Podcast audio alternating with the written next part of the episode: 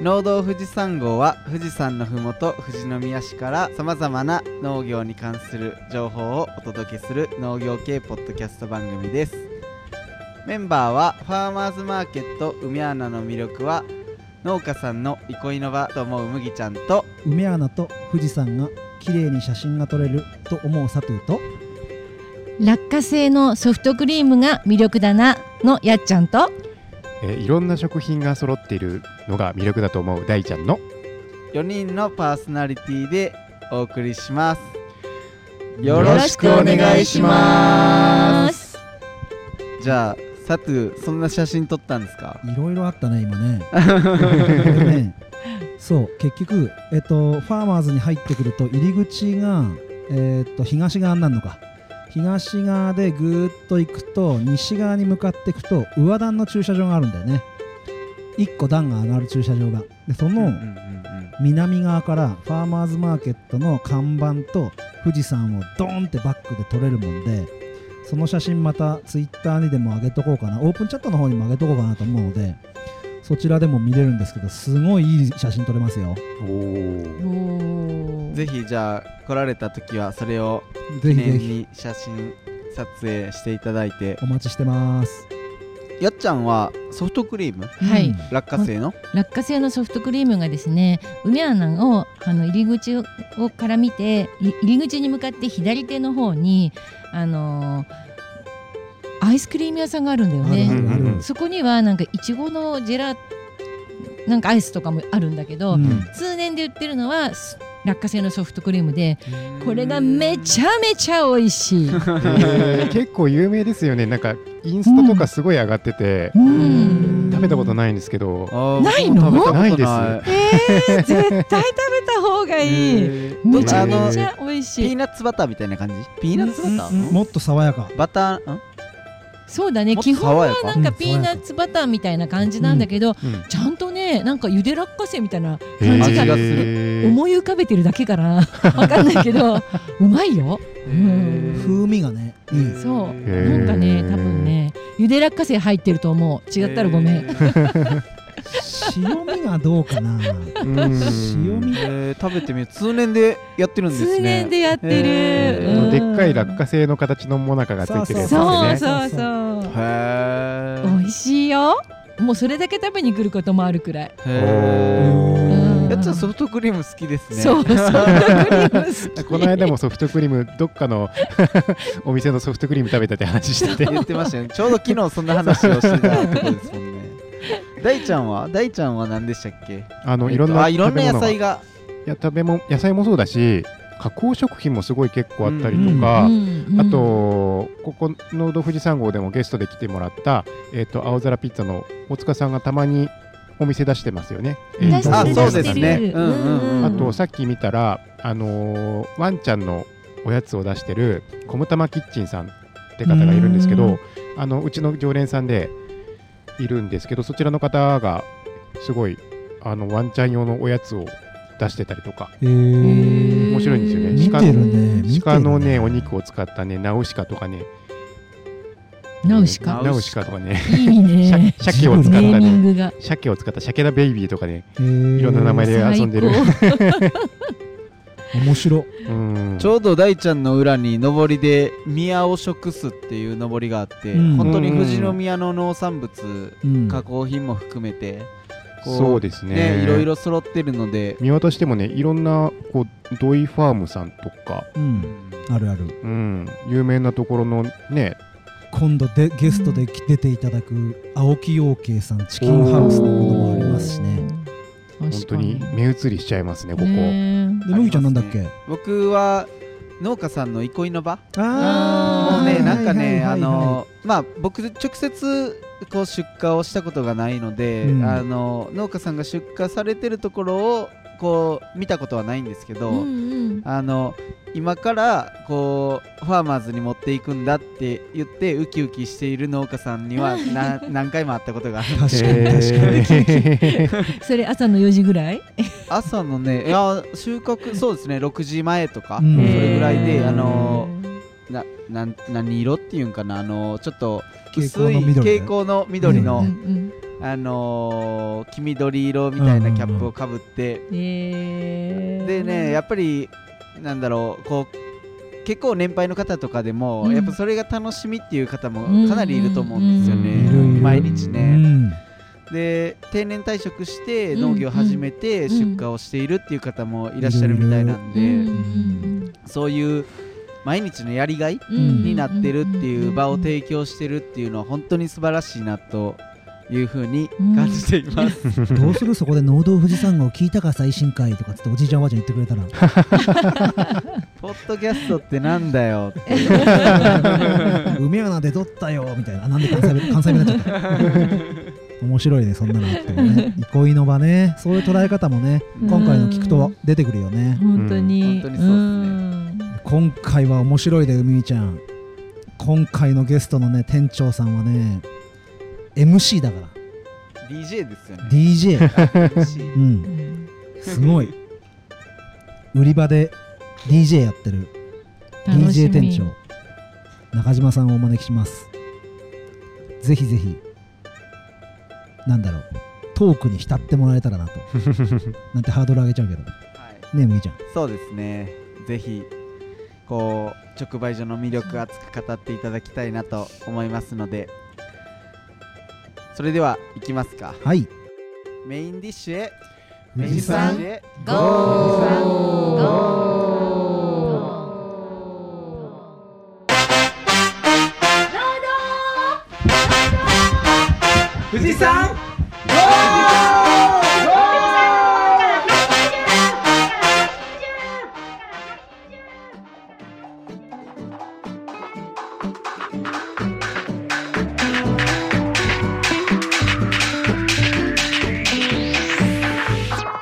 それではメインディッシュは私やっちゃんと麦ちゃんの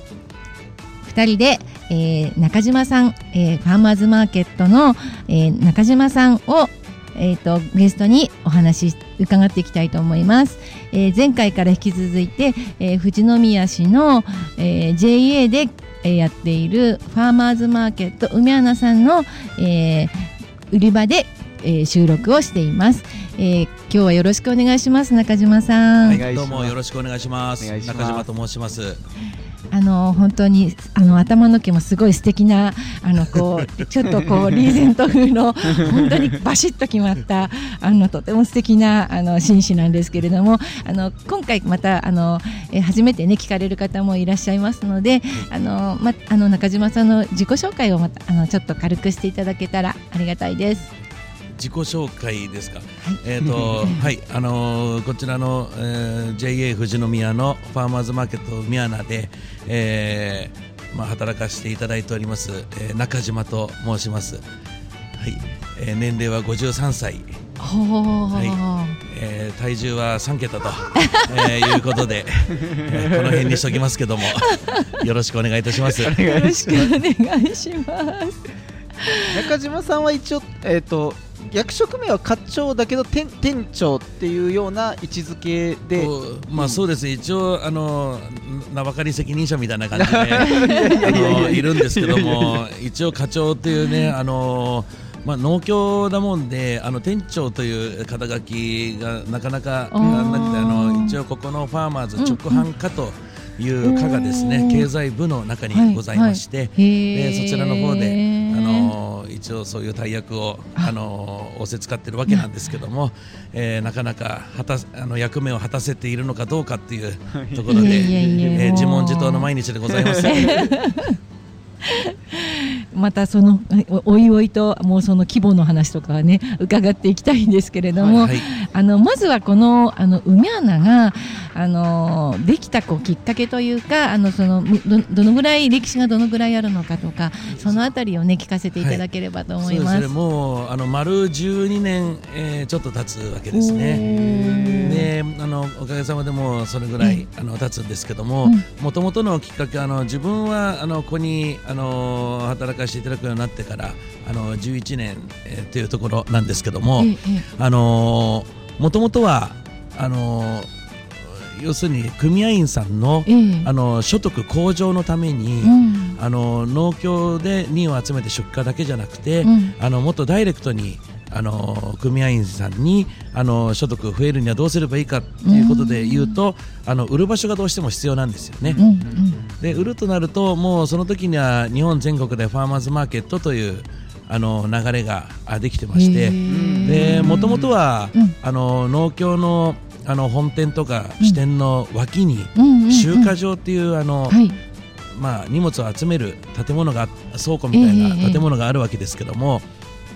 あまり荷が集まらないようなところはあのもうそこはもう集荷場をやめてそこを改装して、うん。えー直売所にしちゃいましょうというような流れであのどんどん増えていったという話を聞いておりますがあのここの場合はええ。あのたまたまあのここのあの、まあ、ううまく土地が多分手に入った入るということであのここにファーマーズマーケットを建ててでこの周りをあの経済経済部のあの発信基地経済発信基地ということで農業発信基地とでも言いましょうか、うん。あのそういう場所にしましょうということで、あのまずその皮切りに海穴が、あできたと、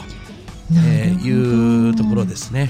でそれからだんだんライスセンターができたり、うん。あの営農センターができたりあの育苗センターができたりということで、うんまさに経済部がこの周りに集結えー。してるわけでございますね。だからこうあのイメージとして本当にあの JA のあの直売所っていうのと全然こうイメージが違ってあの普通直売所っていうともうちょっとこう簡易な棚があってそこにこう野菜がバンバンバンってあるみたいな、はい。そういうイメージが、まあ、こそうですね、うん。ここの場合ですとあの閉店の場合はあの俗に言うファーマーズマーケットという中でも、ええ。メガファーマーズというあのカテゴリーに入りまして、あのまあ、売り場面積が、まあ、どこを基準に言うかわかんないですけどここで大体1000平米弱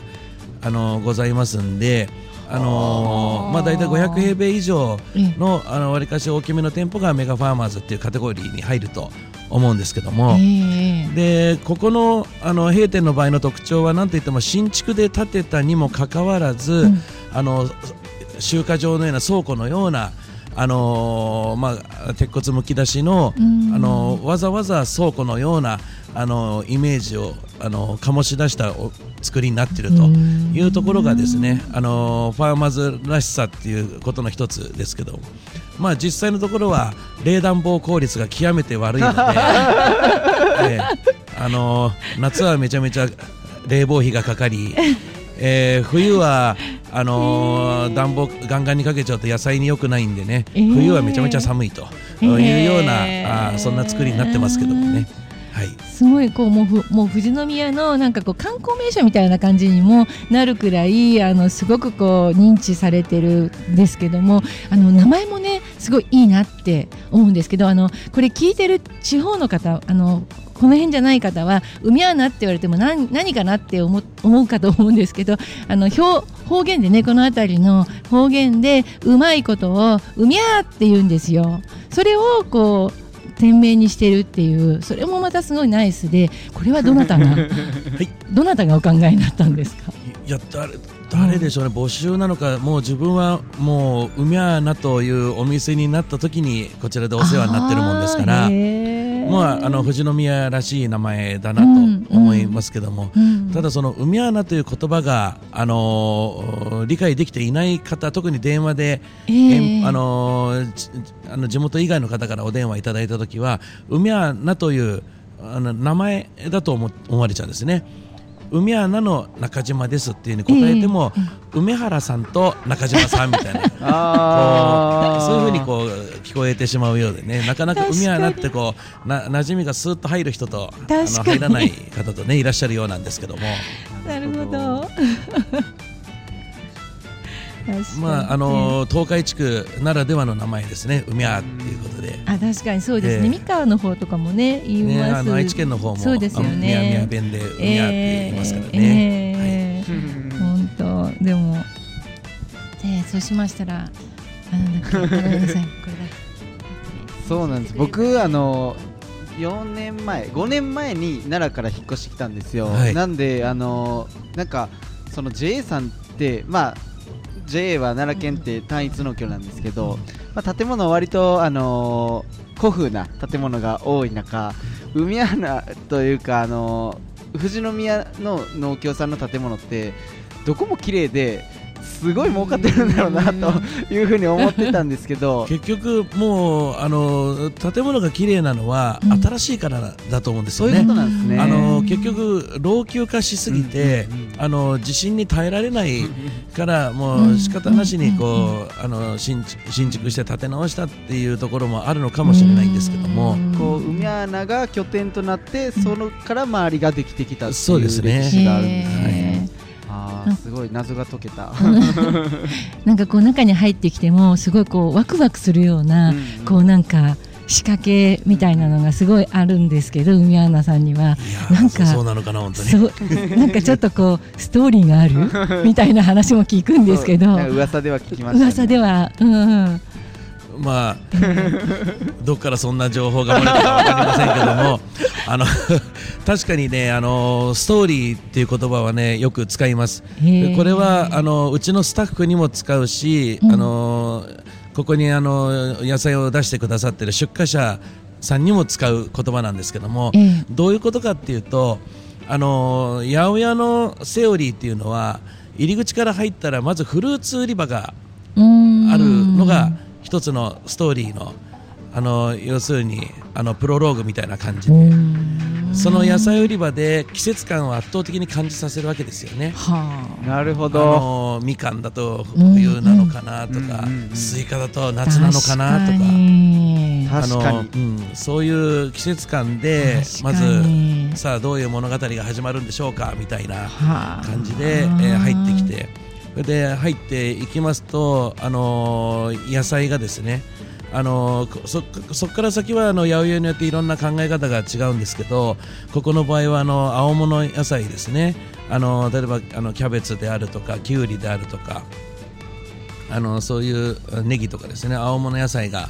こう来るわけなんですけどもあのストーリーで大事なことはじゃあその青物野菜の中にあの例えばいきなりあの土物野菜がうん。入ったりすると、うん。あの考え的にどういうどういうメニューどういうふうに何か食べましょうかっていうのを組み立てるときにイメージがこうつながらないんですよね。はあ。と思うんですよ。これは勝手に私がそう思ってるだけかもしれないんですけど、なもんで青物野菜といえばもう青物野菜でまとめる、でそこを通り過ぎると今度あのーまあ、青物が大体決まったら、例えばあの青物の流れであのサラダ用食材生で食べて美味しい、うん。あのものさ主にサラダに使う食材のコーナーがあって、うん。で最後にあのー土物野菜ですね、うん。じゃがいも里芋ごぼううん。人参玉ねぎ、えーそういったものに、えーであの野菜コーナーはあのエンディングを迎えるっていう。は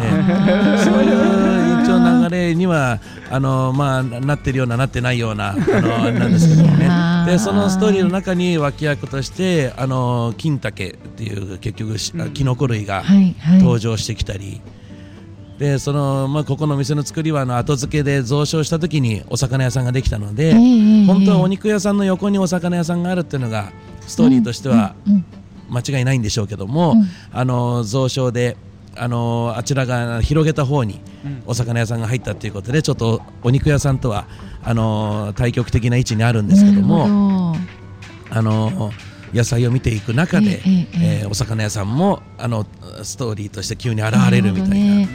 でそこでお魚によってうん。メニューが急にガラッとまた変えられたり あだね今日このお魚があるんだったらやっぱりこのメニューにしようって思ってたのが急にストーリーがガラッと変わったりとかですね、ええハプニングもあったりまあ面白いんじゃないかなっていうところでねまあこのような形でな来ておるほど。なるほど。あの入ってあの建物のえっと右側からこう入ってぐるっとこう回るようなあのコースになってるんですけども入って右側にあの野菜あのく果物まずドーンとあって、えっと野菜葉物野菜があってその右の端っこの方にこあ新しく魚コーナーができたっていうことですね。でお肉は左の奥の方に配置されてるんですよね。はい加工品とか、はいあのそういったものが、はい、そして中央部にはちょっとした乾物とか調味料とか。そうですで洗剤なんかもあのラップとかトイレットペーパーとかもあるあらありとあらゆるものが揃っているという。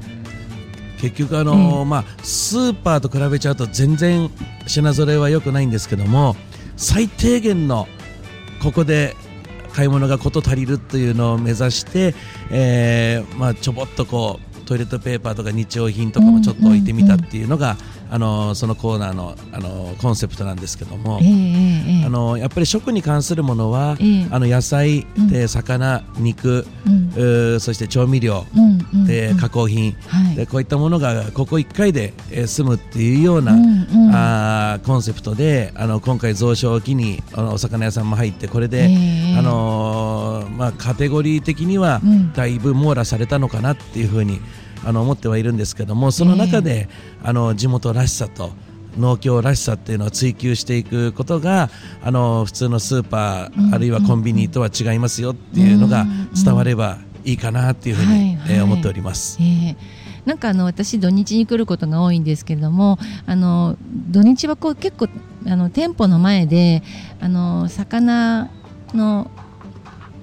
魚屋さんが来てたりとかあのいろんなこう店キッチンカーみたいなのが来ていたりとかそういったあのこうイベント的なものをすごくやってらっしゃると思うんですけどそういうのもあと中島さんがこういろいろと、はい、イベント的なものを計画されてるんですか？うーいやこちらが計画というよりはですね、うん。ええ。あのー結局表で、えーキッチンカーとかあの、ええ店頭販売しているのはすべて、うん。うん。あのーここの閉店の,、うん。あの出荷者さんによるものなんですね。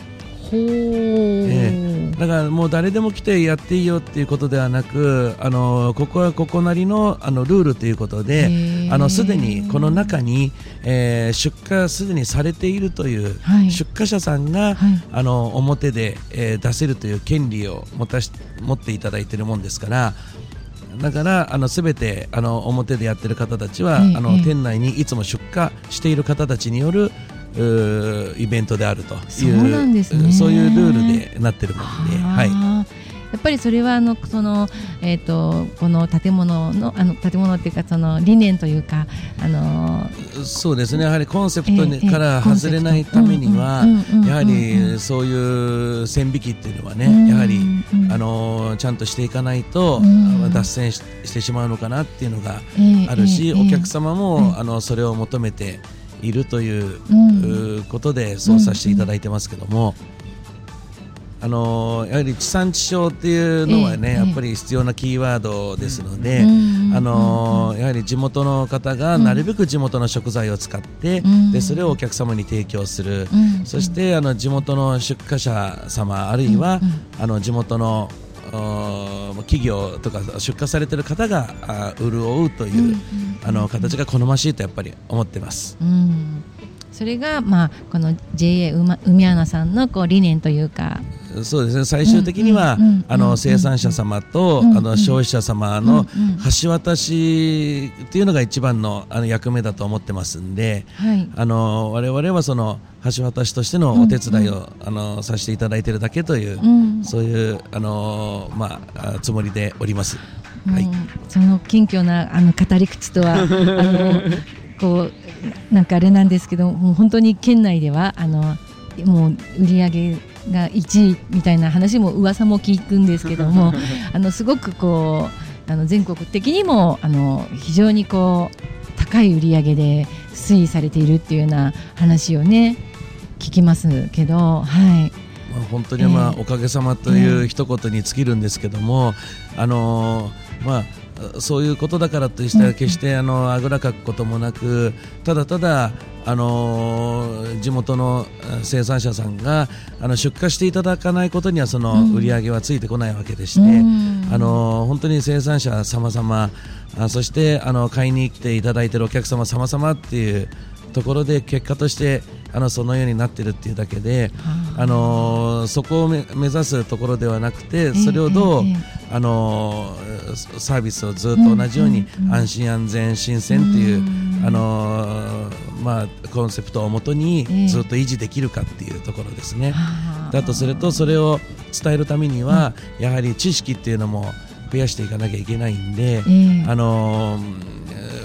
まあ、一番の住み分けというか差別化っていう言い方はちょっと大げさなんですけども、うん。やはりあのこちらであの働いてるスタッフ私も含めてなんですけども、やはり扱っているものに対しては絶対的なあの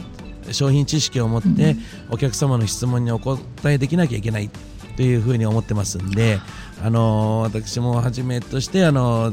この閉店のスタッフっていうのは非常にあの勉強熱心で、うん。あの皆さんあのいろいろと野菜についての知識はあのちゃんと勉強してもらってます。ええはい。あのそれをね象徴するかのようにねな中島さんがこうよく店頭であのマイクを持ってねあの MC のようにこう 流れるようなトークを。いや本当はですね、あのマイクは使ってなかったですね。あの今このコロナ禍の中で、あ。のまあ確かに今も大声も出してますけども、ええ。やっぱりあまりあの大声っていうのはお客様一部のお客様からはあまり、あのウェルカムに受け取ってくれないいう方もいらっしゃるんで、ええ比較的最近マイクを多用するようになったんですけども、あのマイクのいい点っていうのはええ。大声出さなくても店内全体にうん広がるわけなんですが、あのどこにその喋ってるものがあるのかがわわからないんですよね。なのでやはり大声を出すとその大声出してる発信源に震震源地にお客様がこうあの集まってくるっていうのがやっぱり求めるあの姿だと思うんですけどもね。なかなか今ちょっとコロナ禍の中で、えーちょっとこう遠慮気味にマイクを使わせていただいてるっていうような 感じでございます。だけど、あの中島さんが喋り出すと、ん中島さんの周りにお客さんが集まるんで、あすぐにあどこにいるんだっていうのが 分かるんで大丈夫。まあその一応ランドマークのためにこのヘアスタイルも維持してるって感じなんですけど あいたいたってあの でも私がねここで働きああのお世話になった頃はですねあのまあ今だから言うんですけどもなかなか大変なんですよ。これはもうな泣ける話なんで ティッシュでも用意してて聞いてもらいたいんですけど 自分あのこういう体験してるんでねあの通路の真ん中であの接客とか案内をしてるだけで邪魔だのうるさいだのあの散々お客様からもうもう石を投げられるような感じでですね もう本当にいろいろ言われたんですけどもでもやり続けた結果ですねだんだんとその声があの消えていってですねあの、まあ、声もかけていただけるようになりましてですね、あのここまで至ったということでもう最初からあのそれがお客様に受け入れられてたわけじゃないというですね。そうなんですね。そうなんですよ。中島さんのこの姿あのお姿をでこういう料理でこれを食べると美味しいんだよって言われたら、うんうんうん。すごい説得力あるじゃないいですか。やそれは単にこう太ってる人が言うとね何でも美味しそうに感じちゃうんですよね。説得力があるっていうね。麦ちゃんもなんかさっき買ったって言ってたよね。あ僕はね、うん。あのーこの中島さんの語りであのチーズケーキとか、あの美味しくいただきました。もうチーズケーキもいかにもこう甘いもの好きでしょうみたいな感じの自分が言うとですね なんかこう。競うようにねお客さんも買っていく。ここのあの加工品のコーナーで。そうですね。へーね。まあ、確かに自分が食べても美味しいもんであの自信持っておすすめできるんですけどもうんやはりあの自分店内にあるものはほぼほぼ自分で食べてあのーそれなりにちゃんと説明もできるっていうのは、あのーまあ、自慢の一つでもあるんですけども、へー結果としてこういう体になってしまうあのーいうことですんでね。もう一説によると商品知識はもう頭の脳みそで覚えられないんであのお腹に脳みそが入ってるんじゃないかって言われておりますけども。あのそれぐらい食べてるんで大体あの説明は何聞かれても大丈夫っていう状態にはなってますね。あのももともとお話結構トーク得意な方なんですか？はい。トークが得意な方ですか？いやいや全然そんなことなないんです。へえーえもう超口下手です。いや口下手っていうかあのいやくくどいだけですね。あのまあ聞いてる方もわかると思うんですけども本当に周りくどい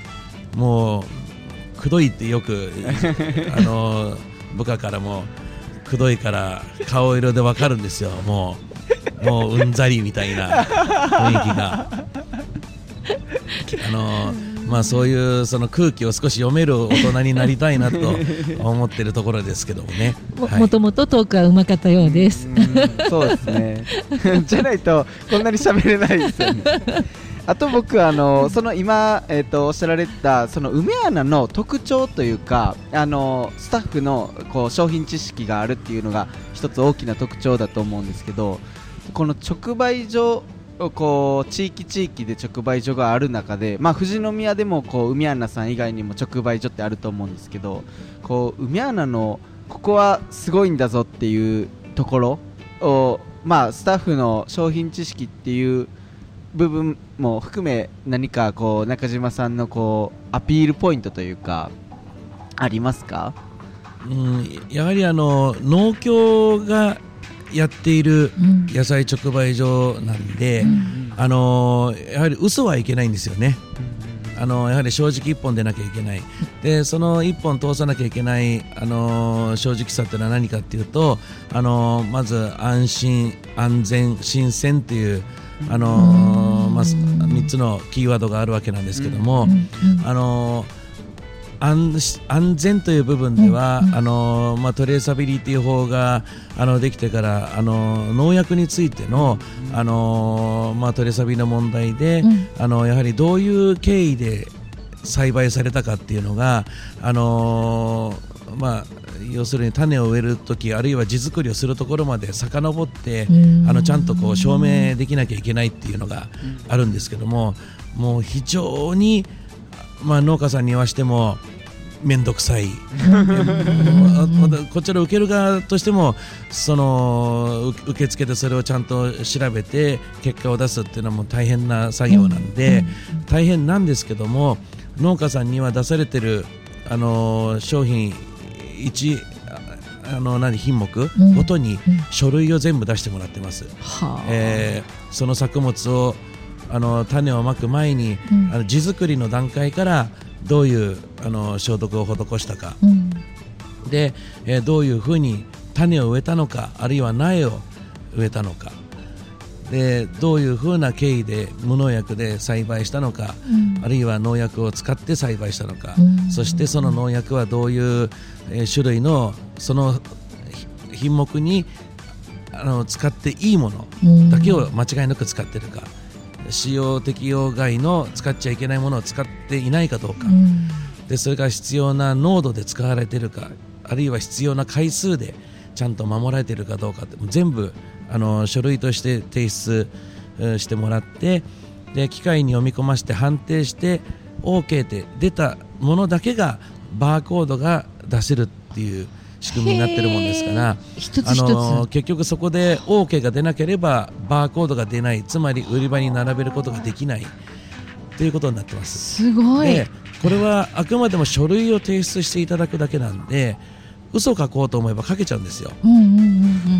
だけどもその嘘をあの書かせないためにっていうじゃちょっとあの言い方がちょっと乱暴になっちゃうんですけども、うんあの安心安全っていうのをやはりあの自信を持って言うためにはこちら側もチェックが必要なわけですね。でそのためにあの年間あの、まあ、数十あの数十件体で、まあ、具体的に言うと60件体なんですけども、抜き打ちのあの残留農薬検査っていうのをあの無作為にピックアップして、うん。あのこちらであの検査しております。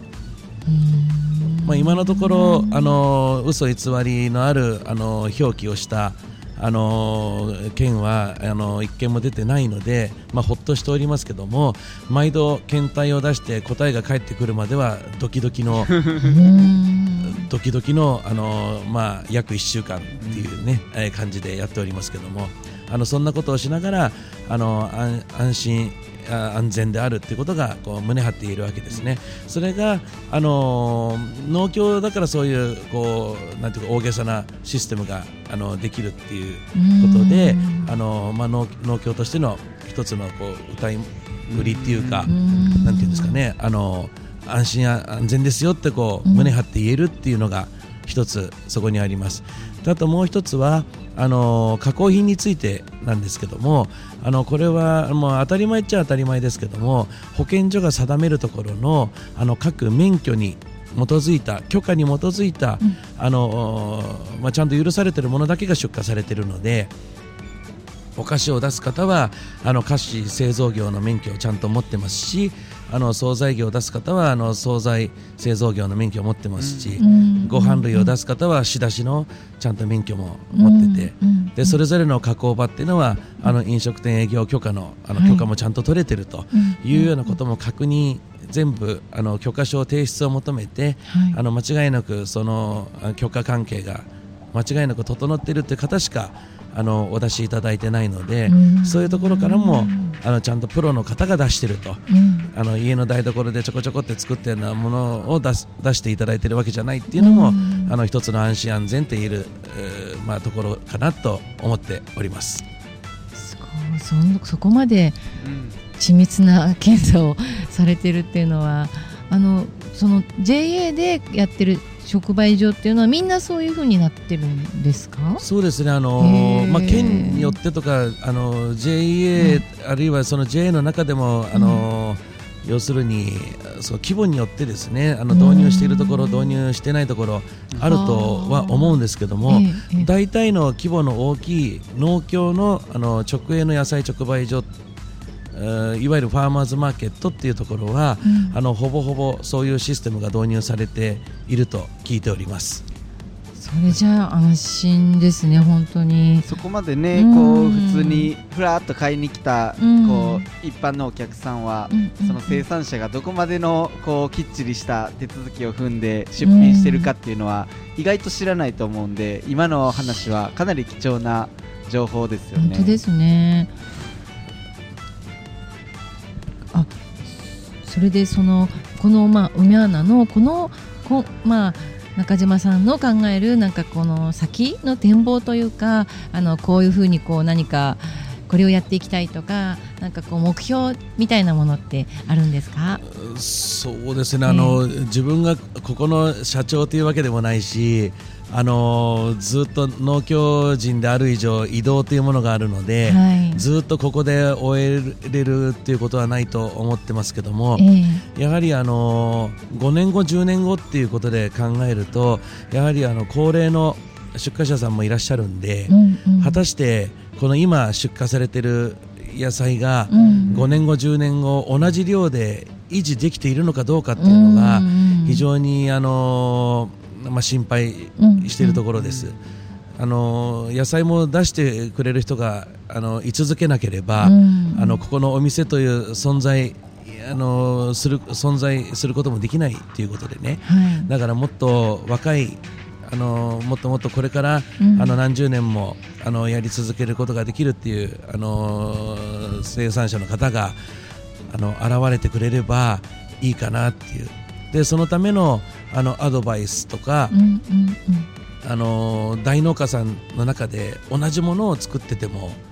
あのうん。なかなか勝負できないと思うんで、うんその大農家さんがたくさん出してるものは大農家さんに任して、うん。その隙間隙間でピンポイントで、あの珍しい野菜とかっていうのを作って、うん。あの独り勝ちできるものが、うん。あのちょぼちょぼ出てればあの大農家さんがどさっと出して売れ残るよりもちょぼっと出したのが確実に全部売り切れるっていうような形に持っていければ、うん。あの勝負できるんじゃないかなっていうふうに思ってますんで、うん。あの若い農家さんには、あのだベテランの年季の入った農家さんが面倒くさがって嫌がるようなうん。珍しい野菜をおすすめして作ってもらったりしてます。へえなんか今さっきもねコリンキーとかうんうん。なんだっけきカリカリカリフローラ。カリフローレ？あカリフローレ。みたいなねあのこうきちょっと変わったお野菜のね話あの出ましたけどやっぱりあのたくさん作らないものっていうのをおすすめしているっていうような感じで。そうですね。あのここはうん。あの珍しい野菜は、えまあ、私はマニアックな野菜って呼んでるんですけどえも、えあの結構うん。売ってまして、ええ。でそのあの食べ方とかっていうのはうんまさに見たことも聞いたこともないから当然わからないわけですよね。はい。でそれをああのお客様にちゃんとお伝えして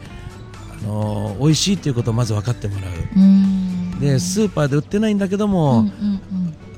ここんなに美味しいんだったらってことで、またついここに来ちゃうっていう、それがまたあのお客様が楽しんでいただけたら嬉しいなって思ってますんで、そうですよね。あのそういったあの珍しい野菜を一つのきっかけとして、うんこちらに足を運んでいいただいて、うんそしてあの若い農家さんがあの張り合いを持ってあの作っていただけるようになったらあのどんどんどんどんここも盛り上がっていって5年後10年後も安心できるかなっていうところですけどもあのやはりあの高齢の方が本当に実際あの多い、そして年々あの免許を返納したりとかあ。るいはあの年々足腰がもう自由が利かなくなってあのええ。だんだんこう出さなくなっていってしまう、うんえーあるいはあの残念ながらあのお亡くなりになってしまうとかっていう方もやっぱりいらっしゃるので、あのーすごく寂しい思いを、うんあのしたりしてるんですけどもね、その反面あの新しくあのこちらで頑張って、あのやってみようという方が本当にあの増えていただくことを、うんあの祈っております、うんまあ、そんな中であのこちらにいらっしゃるメンバーの方もですね、あのそういう志を持ってでそれを盛り上げようということであのこういう活動もしてらっしゃるっていう話を聞いたもんであのじゃああの喋ることでお役に立てるならばということであの今日こうやって喋ってます。なんちゃっていたりする でもね本当にあの応援したいなって気持ちはねもうめちゃめちゃありますんでね。これはもうあの本心です。本当にありがとうございます、なんか貴重なねお時間いただいて。ふみちゃんまだ聞きたいことありそうな顔してるね、言い。たいことだらけなんですけど、さというから、もうまそろそろ巻きっていう指示が出てるそれでベラベラベラ喋っちゃったもんで、すいません。一つだけあのこの野菜珍しくてあのまあマニアックな野菜だけどおいすっごい美味しいのにこうなかなかまだ火がついてないおすすめの一品をいやいろいろあって困っちゃいますね。あのーまあ火はついてるんだけども自分がすごく美味しくておすすめしたいのはやっぱりこの時期あのーおすすめしたいのは小静ネギというあのネギですね。あの愛知県の特産ネギなんですけどもあのーどういったわけかあの自分ネットで愛知県の小静ネギ取り寄せたことあるんですけどもやっぱりネギ辛さがあったり、まあ、美味しいんだけどもネギ辛いんですよね。で富士宮の土地で育つとなぜか甘くて柔らかくて美味しいのはもちろんなんですけどそのネギ辛さが極めて少ないので生で食べてもめちゃめちゃ美味しいっていうことであのでこれはその自分が個人的に農家さんを口説いてうん。こういうネギがから作ってくれって言って、うん。あの種屋さん紹介して、えーそれで栽培していただいてるんですけども、あのー本当に、あのーよく売れます。一度買った人は他のネギが食べられなくなるっていう被害者が後を絶たないというですね。あのー大変な罪なネギなんですけども、あのー ここではすごく人気です。ここ小静小静ネギどんな感じ書くんですか？あの超えるっていうあの越前のあ越に、はいはい。あのつですね。山水のへ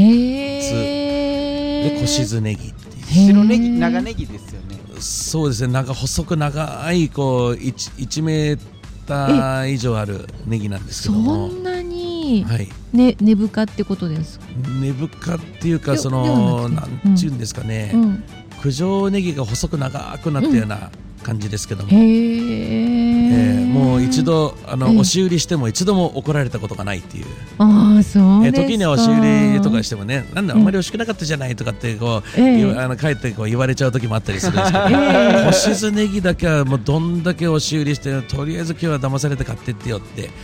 言っても一度も怒られたことがないはあ。むしろそのネギのためにこう通う通い出す人がいる。へえ。じゃあこれ聞いてるあの富士宮の農家の方あのもうひ今の小静こ小静小静ネギだけどやっぱりうん。ね栽培が大変なんでしょうかね。そのこんなに売れるネギなのに、うん。それを真似してその栽培しだそうとする農家さんも増えていかないんですよ。へえまだ45人しかいないです。そのネギを作ってる人が。じゃあもうやろうと思ってる人いたらチャンスですね。チャンスなんですけどもううん。散々声かけてますけども 全然増えないですね。やっぱり大変なんですよ。多分。はあでも私はその苦労を知らずにただうまいうまいってこう食べてるだけ。です、ええ。もう何食べてもうまいとしか言わないこう煉獄さんのような感じですからね本当にね。はい。中島さんのこの風貌でうまいうまいって言われたらなんか作りたくなっちゃいそうですよね。本当に。あとあとはあとはそうですね。あのロマネスコってご存知ありますかね？ロマネスコカリフラワー、こうぐるぐる。そう綺してる麗なこのフラ フラクタグル模様っていうんですかね、はいはいはい。あれが美しい野菜なんですけども、ええええあの東京のお客さんがですえね、えこちらに買い物にいらして、ええ。びっくりしてるんですよ。なんでこんな安いのと？こんな高い野菜、はい。東京じゃ1個500円してるわよってえ言って、うちでだいたい250円前後ぐらいで売ってるもんですから、はい。なんでこんなに安いのってみんなあおっしゃるんですけども、ええ。あのーまず東京の都会の方で、ええ。えー高い高級な野菜と言われているものがほぼほぼあの閉店では安いはあ。売られてますね。ああのカリフローレもやっぱり、あのー安いですし、うん。あとはプチベールうん。ご存知ありますかね。あの静岡県発祥の野菜ですけども大体あの1袋あのー 150g ぐらい入ってると思うんですけども、うんあのうんまあ、都会の方では300円前後で売られているものが、うん。あのー閉店では130円とかで売ってるんですよね。プ。チベールってあの非結球の芽キャベツ、芽キャベツなんだけど、うんうん普通芽キャベツってこう結球してはい。丸っこくなるけど、それがはい。もうなんていう花花花のような状態で開いてる。花になってない。うん。そう。あもう芽キャベツ。と芽キャベツも静岡発祥だけども、それにケールを掛け合わせて、ええ。あのーまあ、非結球にしたっていう状態でシチューに入れるとめっちゃうまいんですよね。そう美味しくて栄養価が飛躍的にアップするっていうですね。へえそれはえっと今冬場の野菜ですか？今ちょうど旬ですね。あらえーまあ、ココマーシャルになっちゃ申し訳ないんですけど、へー。今ちょうど売ってるんですよ。じゃあもうええ。聞いたらその足で行きましょうか。うん。この足でまあ、茹でてマヨネーズもいいですしね、まあ、あのホワイトクリームシチューに入ってると彩りも良くて、でで生のまま衣つけて天ぷらもいけますしね、で炒めてもいいし天ぷらしたことないな。天ぷらいけますよ。食べてみたい。いまあ、そんな、あのーこうなんていうか隙間隙間でね、あのはいマニアックで、あのそういう野菜っていうのは、うん。あの美味しくて栄養価もあって本当に、あのしっかりと売り切れるんで、はあ。あの若い農家さんには本当に、ええあのええそういうの使っていただきたいなと、思うんですけども、ただ若い農家さんってちょっとこれはちょっと、あの言うと語弊があるからあれなんですけども、えあの若い農家さんほどですえね、え。あの無農薬にこだわる方が多いんですね。確かに富士宮ってすごく多いですよね、えまた。で、はいあの私は無農薬は決してあの否定派じゃないんで無農薬は無農薬でいいですし、うんあの実際あのお店の中で売られてる野菜も普通に無農薬で栽培されてるものが結構あります。ただはあの今のまあ決まりの中ではええ無農薬とせ正確にしっかり歌うためにはやはり無農薬認定というのを取らないと、ね。あの無農薬が歌えないんですよね。はい。でもう一つはそのあのオーガニックっていう部分についてもオーガニック認定を取らないと、オーガニック野菜っていうのが歌えないですし、えだからとここの閉店の場合は特に無農薬であるとかあのオーガニックであるとかっていうのは一切歌ってないわけなんですけどえも、えあの実際はあの無農薬で作られているものもたくさん並んでます。うんでその無農薬がなんであの、まあ、あの否定派じゃないんだけども、ええやはりあの農家は何のためにするかっていうのはあの事前事業ではないと思うのでええ若い方もちゃんと志を持って農家でちゃんと食べていってほしいですねちゃんと、はい。制御にしてほしいんですね。ええ。そのためにはやはり正しく安全基準を守ってあの農薬を上手にあの安全に使っていただいて、うん。あの病気にかからずうん。えそして収穫量が増えるうん。そしてちゃんと出荷してきれいにあのちゃんと買ってもらえるそういう野菜作りを目指してもらえたらなって。もちろん無農薬でね綺麗に収穫量をよく作れるんであればいいんですけども、えやはりあの労力っていうのがやはりあの一人だけでやってるあるいはご夫婦だけでやってるっていうところで、うんうんあのそこまで手間がかけきれるかどうかっていううん。ところでいくと、やはりあの手間ばっかりかかって疲弊しきったあの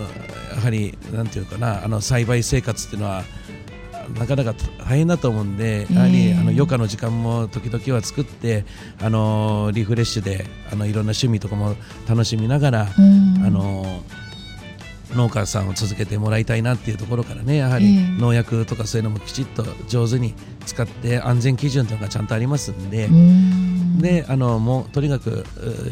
消費者の方がちゃんと買っていただけるうん。あの綺麗なそして収穫量が多いそして美味しい、えーそういう野菜を作ってもらいたいなって、うん。えー思ったりしてます。はい。本当にもうなんてバランスの取れたその上であの、まあ、農薬を使うっていうことであればあのぜひ農薬は農協でということで、えーいうこともあるわけなんですけどもね。あのでもやっぱりその農薬のアドバイスとかあのそれをちゃんとあのみんなで例えばまとめて予約取って少しでも安くあの買いましょうとかっていうのもやっぱり農協の仕事の一つでもあるんで、はい。あのやはりそこら辺はうまくこう使い分けをしていただいてですね、あの無農薬虫がいない時期には当然農薬は使わない虫が多い時期にはちゃんと正しく農薬を使うという形でうまくこうあの売れる野菜を作ってほしいなという気持ちはあります。はいはい、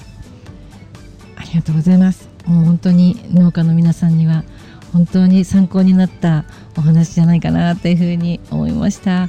あの今日は本当に長い時間中島さんありがとうございました。いえいえすいません。ペラペラ喋っちゃいましたけどもありがとうございました。えーそうしましたらデザートへ富士山へ。ゴ富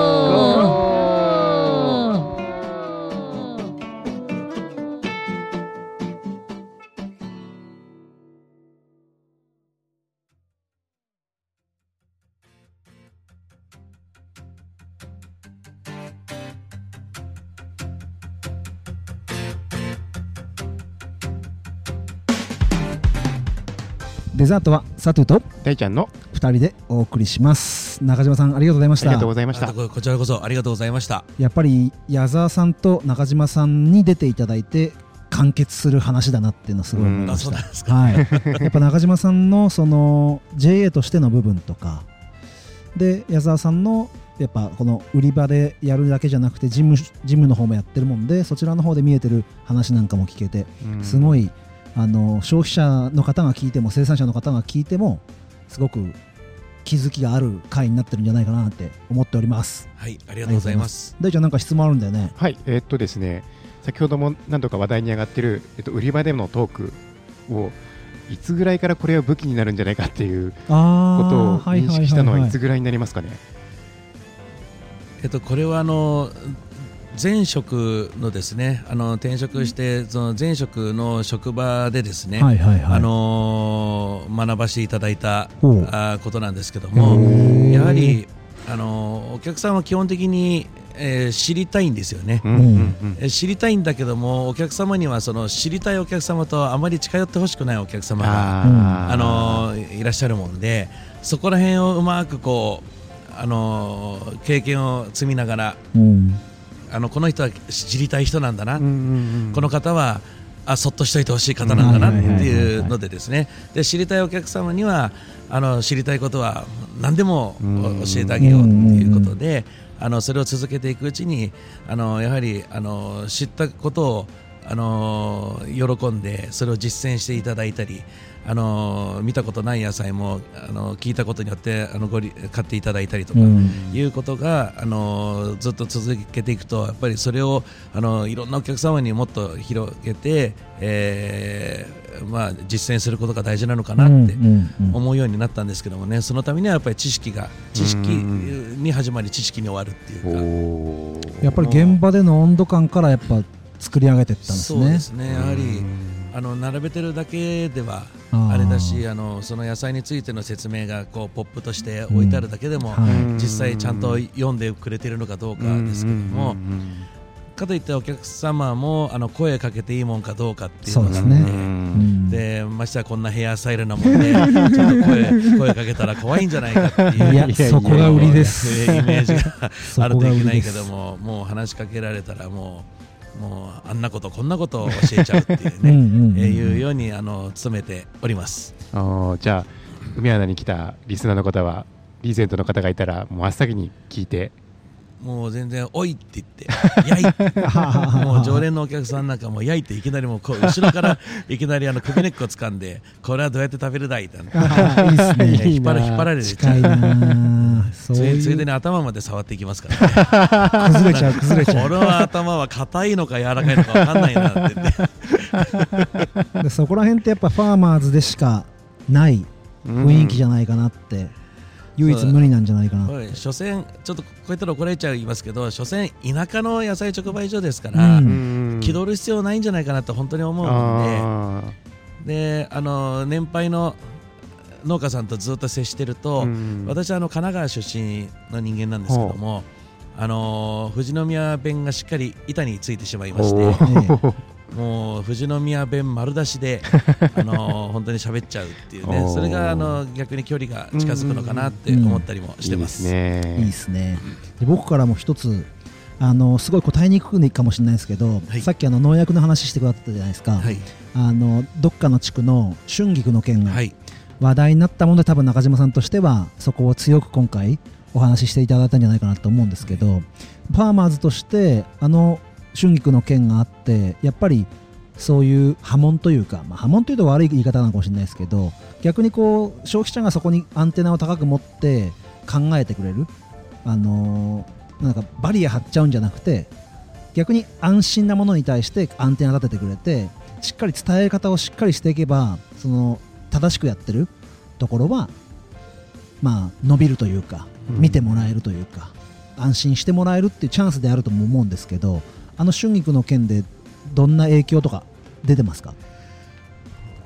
まああのー非常に楽観的な答え方をするならば、はいあのー今春菊って地元のものがたくさん出てるので、あのー他県のわざわざ仕入れる必要がないんですね。うん。仕入れることはまずない、ない、うん。えーだからここちらにいらっしゃるあの閉店にいらっしゃるお客様もあるわけがないと、うんうんえー地元の春菊がいつもあの鮮度のいいものが並んでるっていうことを、うんあの理解してくださってるお客様がほとんどなんうで、ん。その件に関する質問は正直言って一件もないです、あんなニュースがあったけどここは大丈夫なの？っていうようなあの質問は一切うんないですね、うんむしろあの原発事故のあの時に、うん。あの放射能の問題がいろいろあったんですけども、うんうんあのここは大丈夫なの？ってうんいううん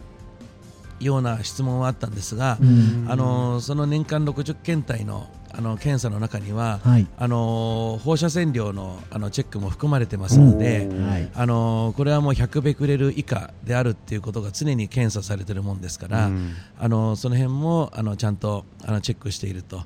で地区モニタリングのあ状況もあの問題ない地域であるっていうことをね、確認して売ってるのでね、あの大丈夫なんですけども、あのその前の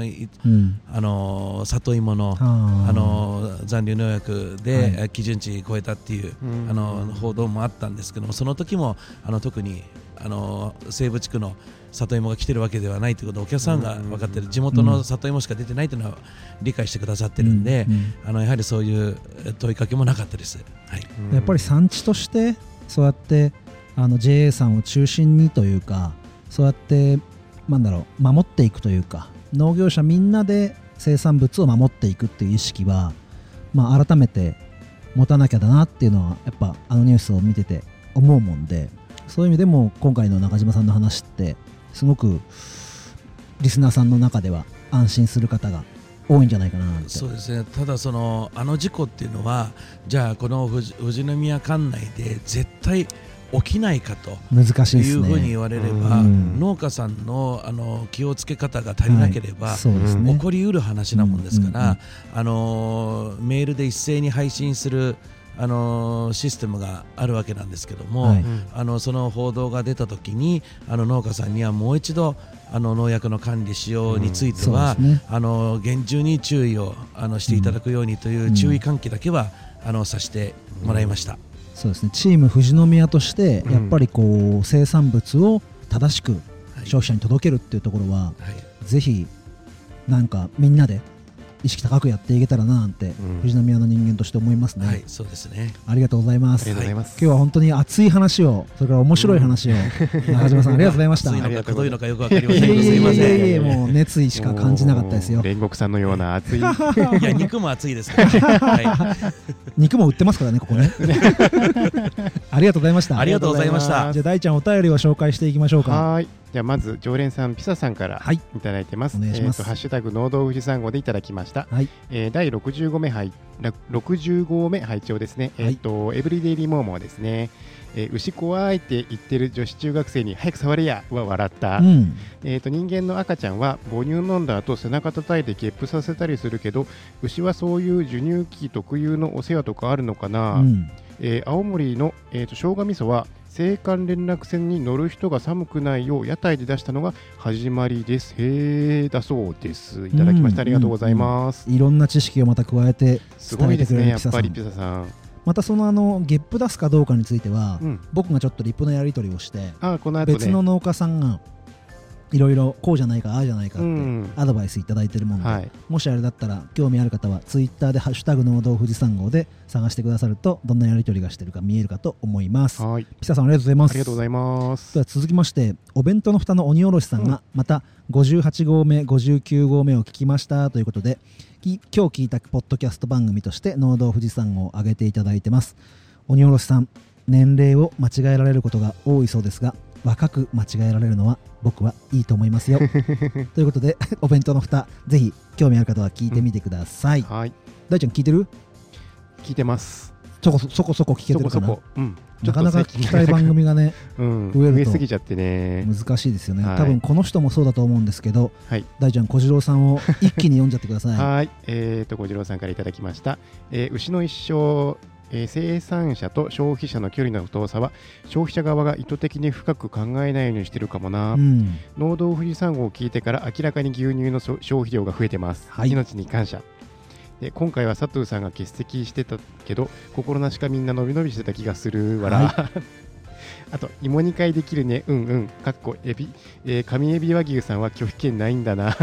これはコメントの試合があるツイートをしていただいてありがとうございますありがとうご小次郎さんざいます。僕これに対してですねあのリツイートでですねじゃあ僕欠席する回増やそうかななんてふざけて送ったらですね心配してくれたリスナーさんもいてですね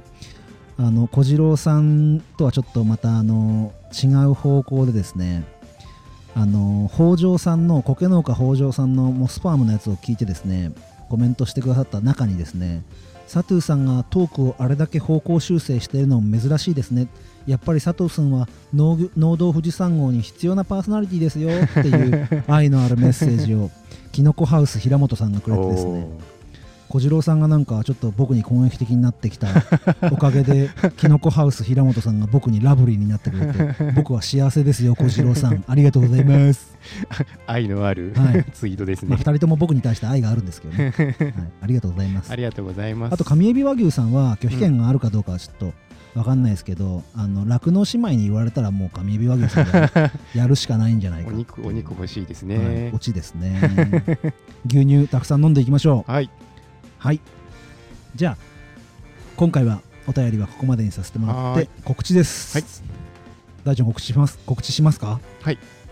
えーっと農道富士山号ではメッセージやツイッタはい。ーを募集しております、はい。えーっと Facebook ページもありますので、えーっと検索してきてください。そう LINE オープンチャットさ、はい。最近参加者が減ってるね